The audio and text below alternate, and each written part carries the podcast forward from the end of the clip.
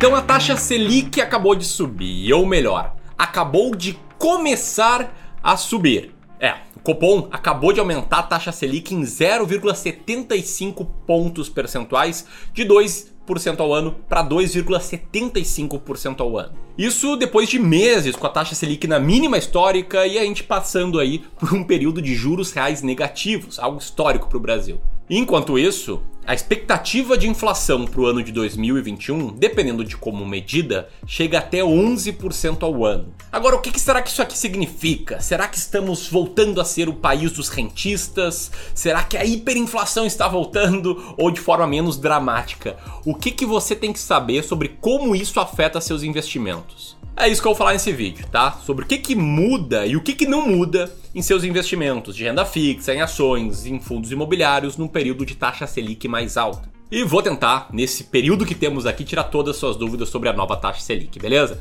Se isso parece importante para você, então senta o dedo aqui no botão de curtir. Se você é novo, caiu de paraquedas, seja bem-vindo. Te inscreve aqui, clica no sininho para receber vídeos novos e seja bem-vindo ao Clube do Valor. Meu nome é Ramiro Gomes Ferreira, eu sou gestor de investimentos.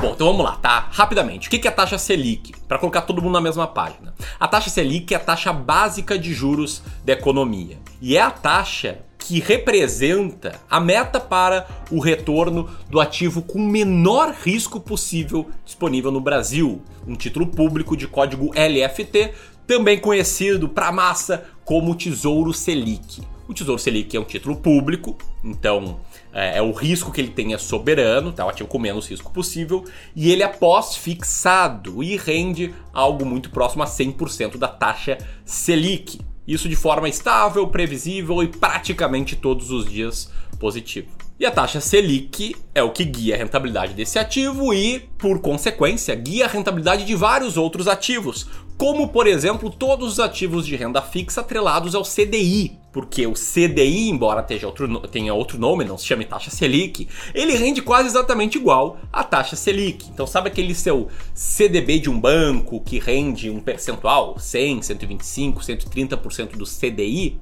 É, ele vai render mais agora com esse aumento da taxa Selic. Aliás, diz aí, você tem algum investimento atrelado ao CDI ou à taxa Selic? Usa ele como parâmetro, comenta aqui abaixo, tamo junto? Tá, mas amigo, o que, que significa essa nova taxa Selic, essa taxa Selic mais alta, Vou tentar te explicar te mostrando esse gráfico aqui, que está na tela agora, que compara o CDI, que é praticamente igual à taxa Selic, como eu já falei, com o IPCA, que é o Índice de Preços ao Consumidor Amplo, que é a principal métrica de inflação.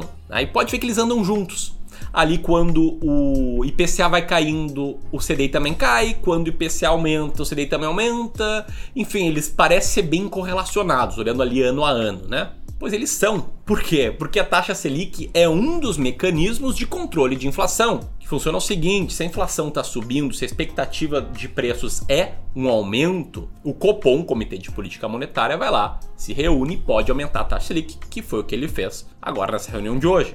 E aí a lógica é que aumentando a taxa Selic, aumentando o retorno do investimento com menor risco, vai ter menos dinheiro em circulação, que as pessoas vão deixar o dinheiro ali rendendo com menor risco. Beleza? Isso seguraria a inflação e deixaria o IPCA mais sob controle. Mas aí você pode pensar: Ué, Ramiro, mas a inflação já estava subindo bastante, já ao longo de todo o ano de 2020. Então por que a taxa Selic estava baixa? Bom, se você pensou isso, está bem ligado né, nessa dinâmica, parabéns e deixa aqui eu te explicar, tá? O que a gente via subindo e muito, subindo demais, era outro índice que media a inflação, o IGPM, o Índice Geral de Preços Mercado, que é também conhecido como a inflação dos aluguéis, acaba sendo o índice mais utilizado aí para reajustes de aluguéis. E a gente pode colocar lado a lado o IGPM com o IPCA, nesse gráfico que está na tela agora, e você de cara vai perceber que o IGPM é mais volátil, faz mais zigue-zague, se movimenta mais rápido do que o IPCA, que agora também está aumentando. Então, apesar do IGPM já estar tá subindo há algum tempo,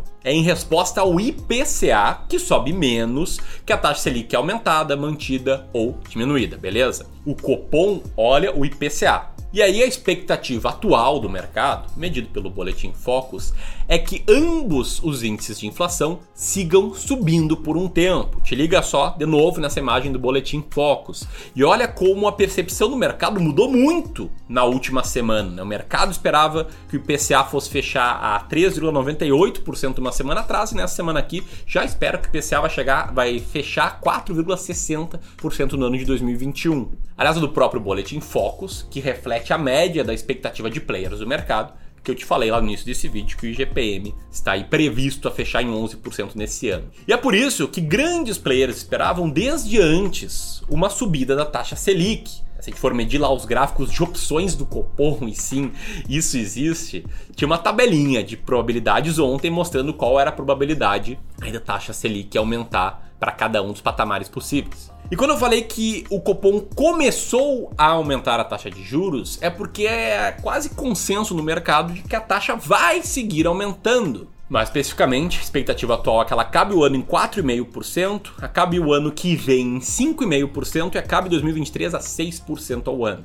Tá, mas o grande ponto, o que, que isso muda nos investimentos? Ou, aliás, muda algo? Bom, resposta literal, sim muda. Só que muda muito pouco. Retorno de ativos de renda fixa pós-fixados, como os atrelados à taxa Selic ou CDI, eles aumentam imediatamente. Então aquele seu dinheiro em caixa, ou para reserva de emergência, ou para planos de curto prazo, vai render um pouquinho mais a partir de agora, porque eles são atrelados à taxa Selic ou CDI, que é igual à taxa Selic. Agora o grande ponto é o que, que muda para ações e fundos imobiliários. E aqui eu preciso falar um pouquinho sobre a minha visão a respeito disso, beleza? O que, que eu vejo? Eu vejo muita gente falando que olha, com a taxa Selic mais alta, as ações, os fundos imobiliários vão valer muito menos. E por que, que as pessoas falam isso? Tá? Não é para pregar o apocalipse, elas falam isso por quê? Como é que é formado o preço de um ativo no mercado financeiro? O preço atual reflete a expectativa de fluxos de caixa que serão gerados no futuro, trazidos a valor presente por uma taxa de desconto. E quanto maior essa taxa de desconto, que é uma taxa de juros, menos vale os ativos atual, atualmente, tá em D0. Esse ponto é um pouco técnico, mas ele explica, né, por que tanta gente fala que isso afeta preço de ações e fundos imobiliários. Mas tem um erro nessa visão. E qual é o erro? O erro é que a taxa de descontos dada nesse tipo de conta e o que realmente afeta no curto prazo preço de ações e de fundos imobiliários não é a taxa Selic do dia zero. É a taxa de juros esperada para o futuro, que está refletida, dentre outros lugares, na taxa aí oferecida pelos ativos de mais longo prazo de renda fixa, como o Tesouro IPCA+, Olha só como nos últimos 90 dias a taxa oferecida pelo Tesouro PCA+, com vencimento em 2055 aumentou, assim como a taxa dos ativos pré-fixados de prazo mais longo. E quanto mais altas são essas taxas, mais representa o medo que os investidores têm sobre o futuro do Brasil, mais representa a incerteza em relação ao futuro do país como um todo. Aí entra várias coisas, tá? Entra o fiscal, entra a expectativa de crescimento econômico, enfim, entra vários pontos que eu não vou me aprofundar aqui, beleza? Ainda assim, de qualquer forma, tomar esse tipo de decisão tática do tipo, olha, subiu a renda fixa, então vou vender ações para comprar renda fixa, e aí quando cair a taxa de juros de novo, vou vender renda fixa para comprar ações. Para mim, o maior erro que você pode cometer investindo, porque isso que vai te fazer justamente agir da forma contrária do que dá certo. É isso que vai te fazer comprar na alta e vender na baixa. E quem compra na alta e vende na baixa, adivinha, não ganha dinheiro com consistência. Então, a resposta que eu quero te passar, o meu ponto de vista, quando vocês perguntam: Olha, muda alguma coisa de verdade nos meus investimentos, ou na forma com que eu tomo decisões financeiras, principalmente? Essa resposta é NAOTIL. Não! De novo, eu não acredito que ficar acompanhando o noticiário econômico, que ficar você mesmo fazendo suas projeções do que vai acontecer, vai te trazer resultado. Pelo contrário, acredito que vai diminuir o seu resultado. O que eu acredito é que você tem que ter um método para investir. Tem que saber qual é a sua alocação de ativos ideal, sua carteira ideal e investir sempre buscando comprar os ativos que devem compor a sua carteira ideal. E assim você consegue investir sem estresse, sem ficar ligado no dia a dia no noticiário econômico. Então não é algo que deve mudar em nada na forma que você enxerga o mercado. Não muda seu processo de seleção de ações, seu processo de seleção de fundos imobiliários, seu processo de diversificação de carteira.